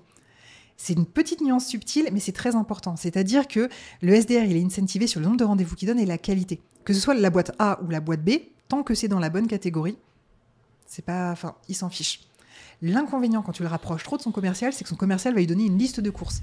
Les listes de courses, c'est bien, mais ça enlève toute la partie un peu automatisée du job. Si jamais ton commercial te donne une liste de 20 comptes à traiter, bah, tu vas être vachement précis, précautionneux. Sauf que ton tiers, il y en a 500. Donc tu décorrèles immédiatement les deux objectifs et ça fonctionne pas. L'avantage du marketing, c'est que nous, on est beaucoup plus neutre là-dessus. Parce que nous, ce qu'on veut, c'est justifier notre salaire. Pour justifier notre salaire, il faut prouver qu'on ramène de l'argent. Donc, plus on réussit à prouver qu'on ramène du pipeline et du pipeline qualifié, plus on est content. Donc, on va plutôt aider le SDR à convertir, à lui donner plein de trucs. Nous, ce qu'on, ça va plutôt nous être l'assistant du SDR. Donc, historiquement, ça marche quand même souvent mieux dans ce sens-là. Après, tu vois, dans mon entreprise que je viens de rejoindre, les SDR étaient déjà en place. Oui, ils ont fait SDR avant marketing. Ils ont tout attaqué par la face nord en mode euh, on va se faire euh, tous les comptes euh, dans le dur. Enfin bref. Et ça fonctionne très bien. Donc j'ai aucune, aucun intérêt, aucune vocation à dire et je les veux. Bah non, ça marche. Ça marche, on s'entend très très bien. Ils traitent nos leads. Les leads arrivent tout chauds chez les commerciaux. Oui, mais ça demande une relation market sales de proximité. Ah oui, oui. Et saine, très saine. C'est- Ce qui n'est pas le cas dans la majorité des boîtes B2B. Mhm. Oh oui. Voilà. Donc, donc, ce qui peut aussi justifier le fait que. Moi, en fait, euh, ce que je trouve intéressant dans cette, euh, dans cette tactique, parce que je suis aussi un défenseur de cette vision, pour info. Mhm. Euh, Oui. et, souvent, quand on me dit, euh, bah, t'as des, t'as des techniques un peu pour aligner équipe market sales, bah, souvent, tu sais, je dis, bah, déjà, un truc un peu simple, c'est euh, pourquoi tu mets pas du SDR côté, côté market En fait, c'est un truc. Et pareil, j'ai vu aussi, euh, donc ça je l'ai jamais expérimenté, mais euh, product marketer côté sales. Ça s'appelle le Sales Enablement. Oui, Ils lui ont donné un autre nom pour. euh, oui, c'est vrai. c'est vrai. Euh, mais, ça. mais, mais, mais tu vois, le, le- oui, mais Sales Enablement, dans ton titre, tu es rattaché aux sales et tu te mets au service des sales. Quand tu t'appelles Product Marketer et que tu es du côté de l'équipe sales, Mm. ça te rattache de fait beaucoup plus facilement à une équipe market. Tu vois. C'est vrai. Juste le titre, il a une importance qui est majeure. Et donc, euh, je, trouve que c'est un super moyen d'aligner. Et là, si ça marche dans ta boîte, c'est que l'alignement, déjà de base, il doit être bon. C'est une boîte qui est saine. Et je sais que c'est stupide, c'est juste un petit mot comme ça, mais ça veut dire beaucoup. C'est-à-dire que le sales, il va dire merci à son SDR quand il a un rendez-vous. Tu vois, c'est chaque fois qu'il gagne un deal, c'est merci pour la passe D, c'est trop sympa. Il documente, les sales documentent tout ce qui se passe, donc le SDR peut suivre l'avancée de son deal. Donc tu vois, il se sent valorisé aussi. Et surtout, tout le monde a conscience d'à quel point c'est un métier qui est difficile aussi. Personne va dire non, mais c'est un SDR, c'est une petite main. Non, non, le SDR, c'est ce qui fait tourner la boîte en vrai. Ouais. si eux, ils prennent pas de rendez-vous, euh, ça ne marche pas. Ouais. Donc ça dépend. Tu, tu, tu as aussi un sujet, je pense, euh, qui est, euh, encore une fois, enterprise, donc très market sales, tu réfléchis à ton histoire, comment tu t'imbriques, etc., etc. Je reprends ton exemple de, euh, c'est pas les events, c'est euh, rugby, euh, machin. Ah oui, hospitality. Hospitality, pardon. Ouais. Euh, c'est un budget market Oui. au service des sales. Oui. Du coup, ça veut dire que tes sales, ils ont un budget market. qui Ok. peuvent dépenser comme ils veulent sur leur top tier. Ok. Et donc ça, qui le justifie? C'est le market ou les sales? Ah, moi, mais je m'en fiche. Enfin, encore une fois, on en revient à l'éducation du CEO. C'est, euh, ça revient. En fait, le, chaque sales dans mon entreprise précédente avait un budget qu'il pouvait dépenser à l'année pour justement faire des actions coup de poing sur ses top tiers. Son top tier, d'accord? Donc, pour arriver à ces fameux 5000, je sais pas, on se disait que nous, on dépensait 4000 et puis il restait 1000 qu'il pouvait euh, actionner à sa guise pour des choses au- auxquelles nous, on n'avait pas pensé. Donc, leur donner du temps et de l'argent pour ça. Ça, c'est le marketing, parce que ça fait partie des 5000 du marketing. Mais de toute façon, je te rappelle que dans une boîte SaaS, la première année, c'est sales et marketing. Donc de Mm. toute façon, mon budget, c'est sales et marketing. Et Mm. parfois, c'est ça qui rend les choses très intéressantes, c'est que parfois, je vais pouvoir dire embauche un sales de plus. Là, par exemple, aujourd'hui, on commence à générer un peu trop de leads pour le volume, donc je vois que le traitement commence à ralentir. Si ma reco, c'est on embauche un marketeur, je suis là, non, non, non, embauche des sales. Quand je- vous viendrez pleurer parce qu'il n'y a pas assez de leads, on embauchera marketing, et puis voilà. Donc, Mais là- du coup, tu plus de guerre, parce que tu es un ensemble. Oui, mais là, tu es dans une position un peu de CRO. Bah non. Enfin, oui, mais parce que le CEO, c'est le VP Sales en même temps, il a les deux casquettes, donc c'est un Ah, peu plus bah facile, tu voilà. vois. Non, mais là, c'est biaisé, tu vois. Oui, mais là, c'est biaisé. Mais oui, oui, oui, mais tu vois, euh, dans les faits, que toi, tu participes à la décision d'embauche de sales, c'est que tu es un peu dans une position de CRO. Bah, c'est- je vais pas participer à la décision. Je vais plutôt être en mode, je ne mets pas de marketeur au budget parce que. Oui, mais ça, aucun marketeur le fait normalement. mal. Bah moi aussi. Mais voilà. encore une fois, mais parce que si tu veux ta position de leader, c'est pas juste prêcher pour ta paroisse, c'est prêcher pour que la boîte se développe. Ouais. Et parfois, c'est des décisions qui sont anti-marketing, il faut l'accepter. Et c'est pas grave. Je pense que et c'est quelque chose qu'on- auquel on, on doit tous y faire face dans notre carrière. C'est ce moment où on arrête de penser à sa gueule. Quand tu commences, tu as envie d'avoir une grosse équipe, tu as envie d'avoir plein de budget parce que c'est cool et parce que tu deviens un grand. Mais à un moment, tu as tout ça. Et puis tu te dis, en fait, j'en fais quoi de tout ça? Et parfois, la réponse est un peu moins. Et puis, on va mettre l'argent ailleurs sur d'autres tactiques. On en revient à la même chose quand tu ouvres un pays. Ce serait hyper cool de me dire, j'arrive avec trois marketeurs, on va lancer le pays. Mais il n'y a pas besoin, en fait. Donc, nous, on va traduire le site web, on va euh, lister les 10 meilleurs contenus qu'on va te filer en langue locale, et puis démerde-toi. Voilà. Donc, c'est moins cool pour moi, mais c'est mieux pour la boîte. C'est moins cher. Excellent, j'adore. Euh, c'est quoi les tools euh, clés tu vois, notamment sur ces Mhm. sujets-là, euh, enterprise, etc., et notamment dans relation market sales. J'imagine que le premier tool, ben, c'est CRM. Oui. Et j'ai envie de dire, à mon niveau, c'est même le seul outil. Et c'est extrêmement tranché, et je le sais, c'est parce que les gens ont souvent tendance à combler leurs problèmes avec des outils qui du coup vont emballer le problème et ne va pas, absolument pas le résoudre. Donc mon process, c'est d'abord tu règles ton process, tu règles ton problème, et après tu mets un outil qui va simplifier tout ça. Mais tu fais pas dans l'autre sens. Donc c'est pour ça qu'en général, je travaille avec très très très peu d'outils, mes équipes un peu plus, mais moi très peu. En général, un CRM et un outil d'analyse, euh, Google Studio, Looker, euh, ce, que tu, ce que tu peux imaginer, un Power BI, n'importe quoi, ça me suffit pour commencer. Parce qu'après, une fois que tu as le problème, bah, tu peux aller creuser, chercher de l'info. Et là, On en revient à stratégie versus tactique. Exactement. C'est on en revient à d'abord la quali avant la quanti. Plutôt que d'équiper de plein d'outils, tu vas analyser là où ça te pose vraiment problème, où tu es vraiment dans le noir, et tu n'achètes, tu n'intègres que ce qui vraiment va régler ton problème d'aujourd'hui, ou tu l'intègres aujourd'hui parce que tu sais que ça résoudra ton problème demain. C'est les seules raisons de s'équiper d'un outil.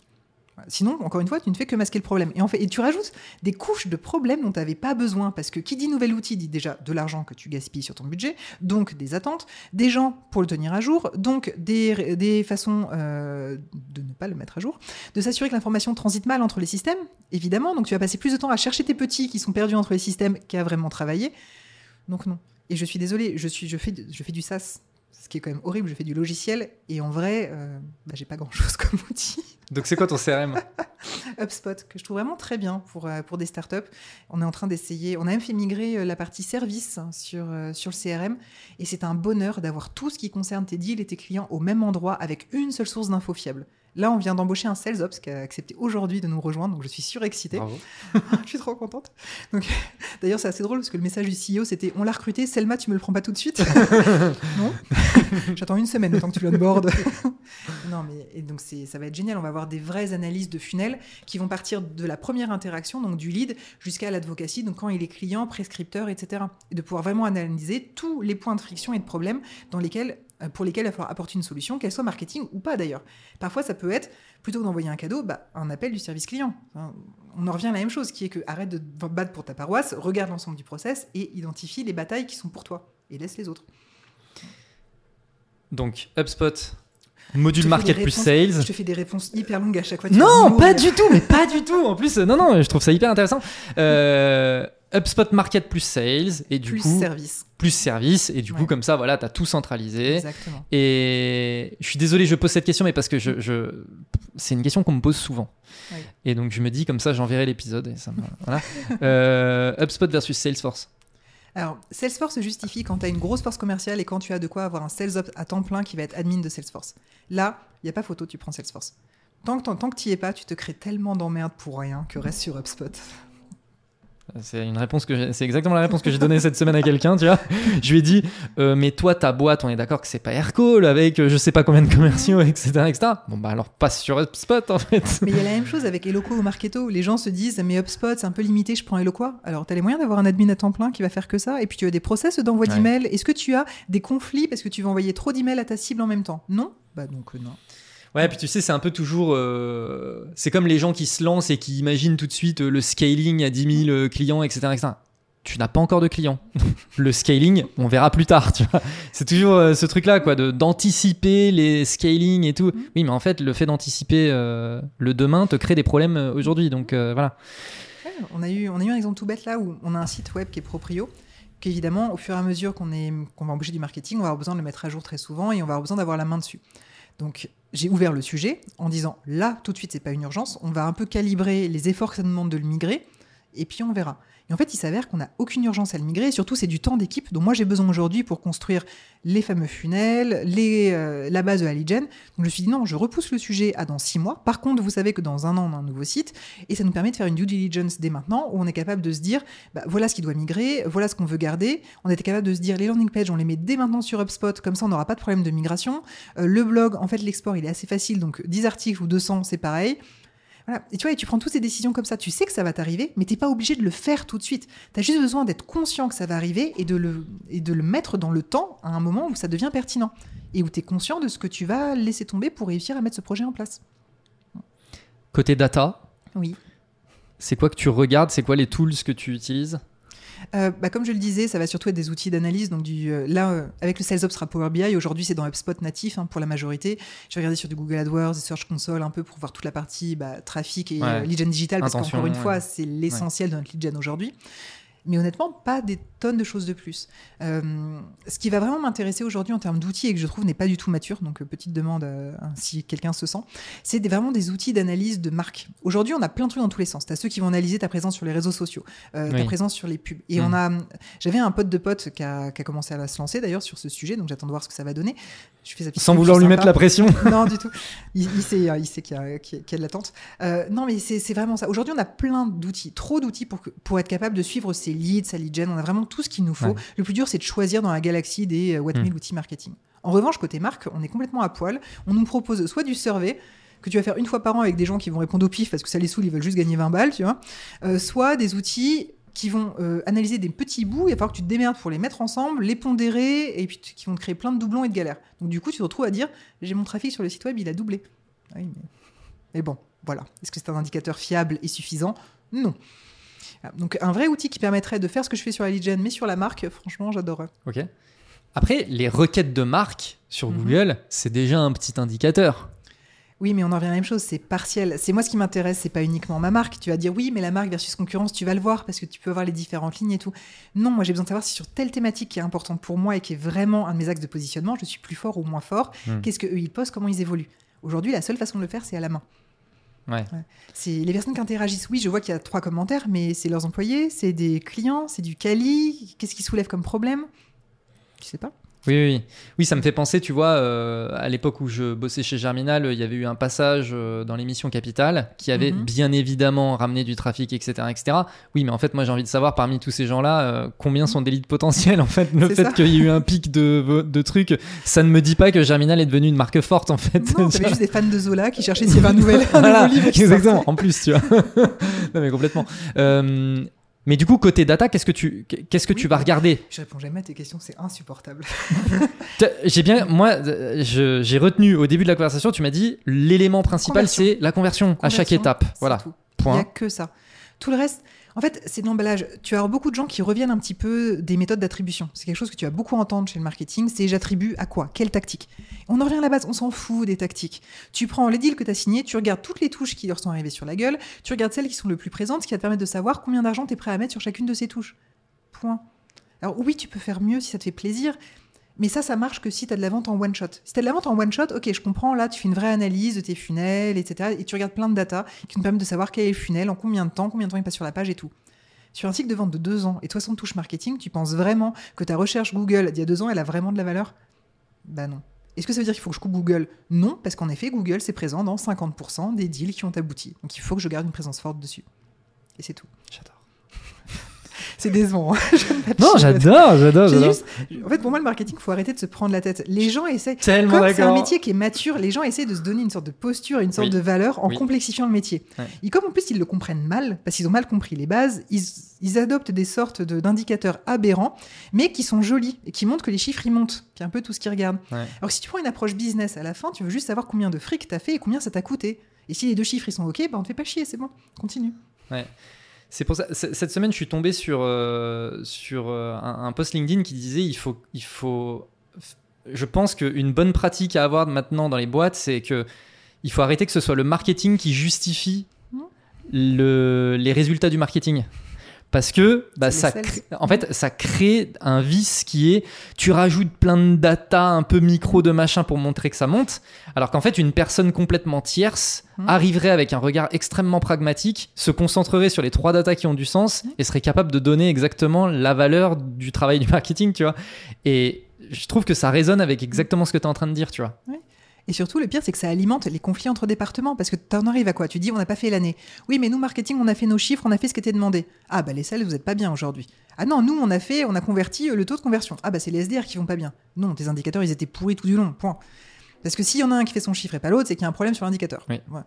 Donc, tout ça, ça alimente une sorte de débat stérile. Ça nous fait perdre beaucoup de temps plutôt que de se dire, OK, agnostique, on se pose à table, quels sont les points qui bloquent? Est-ce que c'est le point où le lead transforme en MQL, le MQL en SQL, etc. Et tu ça et la réponse que tu vas apporter, parfois, elle n'est même pas ni sales ni marketing. Encore une fois, ça peut juste être, euh, bah, je sais pas, la page du site, elle est euh, pas hyper compréhensible. Ou euh, à ce moment-là, il y a un partenaire qui apporte pile le truc que les gens cherchent et qu'on montre pas parce qu'on on l'a pas nous. Tu vois? Et ça te permet d'être beaucoup plus neutre et de prendre de la distance avec ton propre travail. Donc déjà, tu te sens pas une sous-merde quand t'as pas fait ton chiffre du quarter. Et puis surtout, bah, c'est sain parce que tu peux parler sans accuser l'autre. Puis juste, il y a un problème là, comment on peut tous aider? Ouais, je suis d'accord. Euh, J'ai deux derniers petits trucs pour terminer. Le, le- deux dernières questions. La première, c'est l'IA. Tu as mentionné rapidement le fait Oui. euh, IA. Est-ce qu'aujourd'hui, tu l'exploites euh, côté market? Oui, je suis une feignasse, hein, donc oui, évidemment. D'accord, oui, mais du coup, c'est vraiment pour, euh, d'un point de vue productivité, pour euh, gagner du temps sur. Ça donne aussi des idées. En fait, ce que j'aime bien, c'est le nourrir Ouais. de bullet point et voir un petit peu ce qui en sort. Ouais. On en revient au fameux positionnement et les fameux axes. Va trouver, va réussir à résumer tout ce que ta boîte fait en trois mots, parce que trois mots, c'est la place que tu as sur ton site web. Et bah, tu nourris ChatGPT de toutes les infos, il va te sortir plein de listes de trois mots, et tu fais non, j'en veux d'autres, j'en veux d'autres, j'en veux d'autres. Tu dois faire ça avec ton content. Jamais il se barre dans la journée, le mec. Ouais, complètement. L'outil, il est neutre, il va sortir. Et au bout d'un moment, tu vas avoir soit le bon, soit la chose La qui va te faire penser ouais, euh, à la bonne chose. Ouais, je l'utilise comme ça aussi. Et c'est une sorte d'intelligence neutre, donc intelligence artificielle, qui va t'apporter un point de vue qui est pas humain, mais qui va te permettre de rationaliser beaucoup de choses. Pareil, Ouais. tu vas le nourrir de beaucoup d'affect. Et lui, il s'en fiche que tu préfères la troisième proposition ou la cinquième. Si tu lui demandes un résumé, il va te faire un résumé neutre. Et ça te permet un peu d'avoir une autre vision. Bon, et puis bien sûr, le reste, hein, tu fais une transcript de ton webinar, tu lui donnes et tu me dis un Ouais. article de 800 mots, Mhm. s'il te plaît, optimiser SEO sur tel et tel mot-clé. Tu gagnes beaucoup de temps. Ouais, ouais. Mm. Un truc sur lequel je l'ai utilisé dernièrement et c'est vraiment, je me suis dit, mais ok, Mm. ça c'est cool aussi. Mhm. Euh, je veux écrire un article, je prépare un plan avec mes idées, je lui donne mon plan et je lui dis, il manque quoi? Ah, c'est génial, j'ai pas essayé ça. Et en fait, il m'a sorti Mm. plusieurs sujets, il m'a sorti trois choses qui manquaient. Et parmi ces trois choses, il y en a deux, je me disais, oui, il faut un sens, on s'en fout, mais il y en a Mm. un. Je me suis dit, ça. mais en fait, c'est trop bien. Et donc, je voulais, je voulais faire un, un article sur l'outbound et notamment le fait que les méthodes offline en outbound sont un peu sous-cotées selon moi. C'est Et- cyclique. hein. Voilà. Et donc, en gros, je lui ai euh, donné le plan de l'article qui parle de ce sujet. Et en fait, il m'a sorti parmi les trucs, il m'a dit que je pourrais parler du pan légal du sujet. Ah oui, bah oui. Et je me suis dit, C'est hyper malin. C'est malin. J'en ai pas parlé du pan légal du sujet. Et du coup, je l'ai intégré à mon plan. Mhm. Et ben, pour ça, je me suis dit, putain, ChatGPT, il fait quand même le job. Ouais. Il fait quand même le job, tu vois. Bon, dernière question. Je suis étudiant. Non, mais euh, attends, Vas-y. attends, attends. Je suis étudiant. Je veux me lancer dans ma carrière marketing. Mhm. Selon toi, c'est quoi les trucs sur lesquels il faut absolument que je me concentre et qui vont me permettre d'être bon dans mon métier, d'arriver à un poste de leadership, etc. sur les années à venir? La première chose, c'est d'essayer, de- au moins pour les 5-10 premières années, d'être assez clair si on veut du grand compte ou du petit compte. Enfin, rentrer dans une grosse boîte ou une petite boîte. Parce que les skills vont être extrêmement différentes. Et après deux ans, de... au bout de deux ans encore, on peut obliquer vers l'autre. Mais après, ça commence à devenir compliqué parce qu'on crée une expertise qui est vraiment spécifique à un milieu ou un autre. Ce qui ne veut pas dire que la personne ne pourra pas changer. Mais il faut savoir que pendant 5 à 10 ans, c'est bien de se concentrer sur voilà, euh, ça va être une taille de boîte, ça va aussi être un type d'ICP. Est-ce qu'on fait du B2B ou du B2C Ça va être euh, structurant. Est-ce qu'on fait plutôt des grands comptes ou des petits comptes, plutôt de la techno ou de la bouffe? Enfin, essayer d'identifier un petit peu ces marchés cibles. Pas que tout soit figé, mais au moins avoir une idée de ce qui nous plaît. Et ensuite, il y a deux approches. C'est soit on commence dans le dur avec un sujet. Il faut savoir qu'en fait, les étapes qui vont être difficiles, c'est passer de spécialiste à généraliste. Par exemple, tu es un spécialiste product marketing, tu veux passer euh, responsable marketing. Ça, va être plus compliqué. La deuxième chose, ça va être de prendre, ça va être une, euh, un stade de développement d'entreprise. Donc, par exemple, tu es responsable marketing, tu veux passer CMO parce que l'équipe grossit, tu as des dirigeants sous toi et tout. Et c'est- que ça. Il y a que ces deux gros écueils qui vont généralement avec des gros gaps de salaire. Et en fait, c'est les seuls moments où euh, il y a un, un travail ou un environnement qu'il faut choisir. Donc, au début, tant que tu fais ton expertise, imagine par exemple, tu veux commencer en product marketing. La boîte que tu vas choisir, prends une boîte où les sujets sont intéressants, mais c'est pas très important. Quand tu dis que tu veux passer dans une boîte généraliste, il faut que tu choisisses une entreprise qui va te permettre ce move. Soit parce qu'en effet, elle évolue très vite, soit parce que tu sens que tu sens bien les gens, tu es en confiance, ils te connaissent, c'est des potes, enfin voilà, favoriser ce premier move. Et deuxièmement, une boîte où tu sais que la croissance va être rapide parce que du coup, ils n'auront pas le temps de te remplacer par un mec plus câblé et que tu vas grandir à ce rythme-là. Donc c'est vraiment la seule chose, c'est ces deux moments, c'est vraiment le passage de spécialiste, à- parce qu'on commence tous spécialistes d'un truc ou un autre, spécialiste ou à généraliste, c'est un gros moment que beaucoup de gens n'arrivent pas à faire, et de euh, généraliste à vrai manager, enfin CX, c'est le deuxième gros gap. Donc la seule chose à faire, c'est pas se planter sur le choix de la boîte. Tout le reste, mais on s'en fout complet, parce que c'est une question d'opportunité. Mais quand tu dis le choix de la boîte, c'est vraiment le timing. Le timing de la boîte. Et euh, tout parce qu'en fait, un exemple tout bête, si t'es product marketing, mais que c'est pile le bon secteur d'activité et le bon segment et le bon stade de développement, une boîte sera peut-être plus encline à te donner ta chance. Hmm. Tu vois, parce qu'en fait, eux, ils vont choisir entre des généralistes qui viennent d'autres secteurs ou toi qui es vraiment spécialiste, mais à qui il va peut-être manquer deux, trois briques, mais tu pourras Oui. peut-être t'accompagner d'autres personnes. Oui, Voilà. mais la courbe d'apprentissage de ton industrie, etc., tu l'as Tu déjà. l'as déjà. En fait, on a euh, une des deux. C'est soit tu as l'apprentissage métier, soit la- l'apprentissage de la cible, Ouais. en vrai. Donc, euh, faut au moins que tu en maîtrises une des deux. Oui, oui. Et puis après, il y a l'opportunité. hein. Oui, évidemment. Il y a des coups de bol, il y a. Voilà, voilà évidemment. Et, mais... et, franchement, encore une fois, on en vient à...